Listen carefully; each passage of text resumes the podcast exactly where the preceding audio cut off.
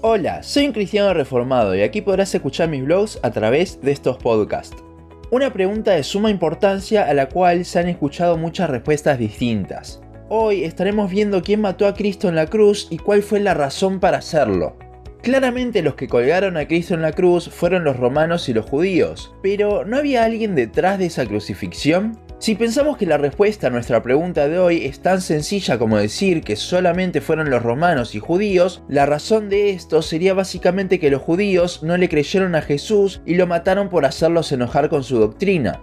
Pero creo que atrás de todo eso hubo alguien más. Recuerdo una película cristiana muy vieja que se llamaba El Cruce. Esta era la historia de un chico cuyo amigo estaba en coma y cuando muere se le aparece para mostrarle a Cristo. Claramente no es muy bíblico esto, pero recuerdo que al final van hacia la crucifixión de Cristo y el protagonista intenta evitar que lo maten, pero cuando va a tratar de impedir que un soldado clave a Jesús, ve que el soldado es en realidad el protagonista mismo. Esto nos hacía ver como que éramos nosotros los que colgamos a Cristo, ya que Él murió para pagar nuestros pecados. Muchos cristianos creen que esto es así, pero creo sinceramente que la Biblia amplía más la visión. Ciertamente la visión de que los romanos y los judíos fueron quienes lo mataron es una visión demasiado corta, la cual suelen tener los inconversos. La visión de que fuimos nosotros es una visión más amplia, pero se puede ampliar aún más. Para examinar esto tenemos que intentar ver la Biblia desde la visión más amplia posible.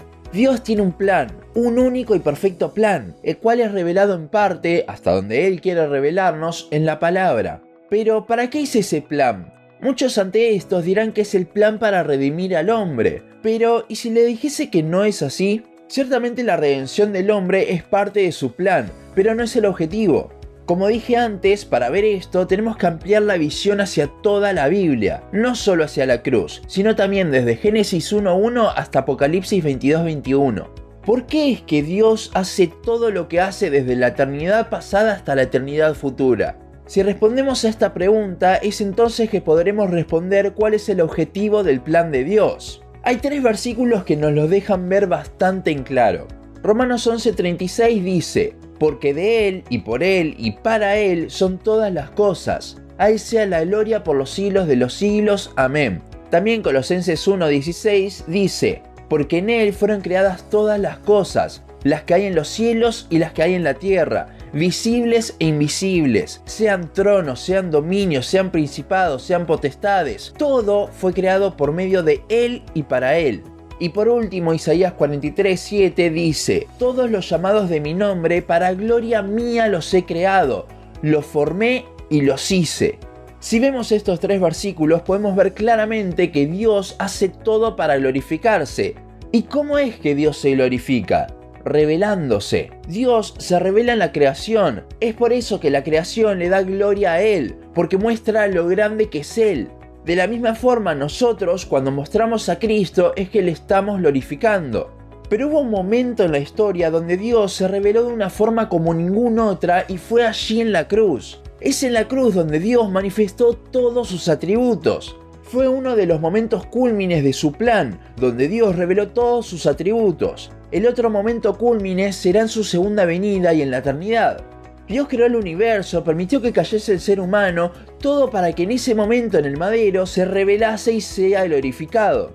Desde nuestro punto de vista humano puede parecer algo orgulloso, pero no es así. No es así por el simple hecho de que Dios sí se merece toda la gloria, es digno de toda alabanza, como dice Apocalipsis 5. Nosotros no, por eso nosotros no podemos llevarnos la gloria porque toda la gloria siempre es para Él. Esto ya lo vimos en la última de las cinco solas. Es en la cruz donde Dios manifiesta su justicia, santidad, amor, omnipotencia, omnipresencia, omnisciencia, bondad, misericordia, soberanía, inmutabilidad, eternidad, inmensidad, fidelidad y sabiduría, todo en perfecta armonía y en su máxima capacidad.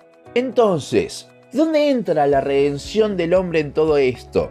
Dios utilizó la redención para mostrar sus atributos. La razón de la cruz es entonces revelar su esencia, y esto solo lo hizo posible mediante redimir al hombre. Si decimos que la razón de la cruz fue salvarnos, nos estamos haciendo el centro de una cierta forma. Pero no, la razón de todo es la gloria de Dios. Es como parte de la manifestación de sus atributos que nosotros somos salvos, somos beneficiarios por gracia de la revelación de Dios.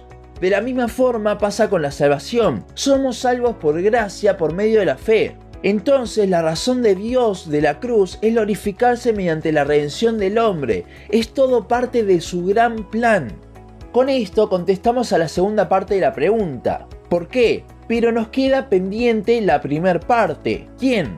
Si bien nosotros recibimos el regalo de la salvación que surge de la cruz, no fuimos quienes lo pusimos allí, ya que si hubiese sido por nosotros, por nuestra naturaleza pecaminosa, hubiésemos seguido sin problemas en nuestra perdición, sin buscar la redención. Entonces, ¿quién fue el que orquestó todo el plan de la creación y de la cruz para glorificar a Dios?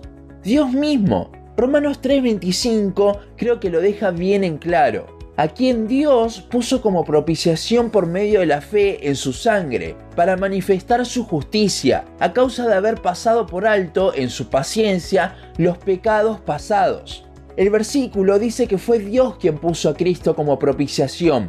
¿Para qué? Para manifestar su justicia, por medio de pasar por alto los pecados. El Padre fue quien puso a Cristo en la cruz para gloria suya, Romanos 8:32 dice que Dios no escatimó su propio Hijo, sino que lo entregó.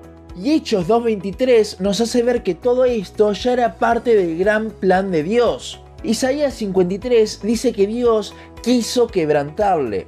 Un cuadro a su vez de esto que vemos en la Biblia es Abraham e Isaac, cuando Abraham tiene que sacrificar a su hijo Isaac nos representa a nosotros ya que el cordero fue enviado en lugar suyo, y fue Abraham, no Isaac, el que lo mató en sacrificio. Dios proveyó el cordero para propiciación, a su vez como Dios proveyó a Cristo para la salvación. En conclusión, Dios tiene un gran plan para glorificar su nombre. Esa es la razón de absolutamente todo, incluso de la cruz. Y como parte de ese gran plan y punto culmine es que Dios envió a Cristo a la cruz para glorificar su nombre y manifestar todos sus atributos. Todo esto nos debe hacer pensar en varias cosas. Primero, no somos el centro de absolutamente nada, sino que Dios es siempre el centro. Segundo, si Dios hizo todo esto para su gloria, ¿quiénes somos nosotros para vivir para nuestra gloria?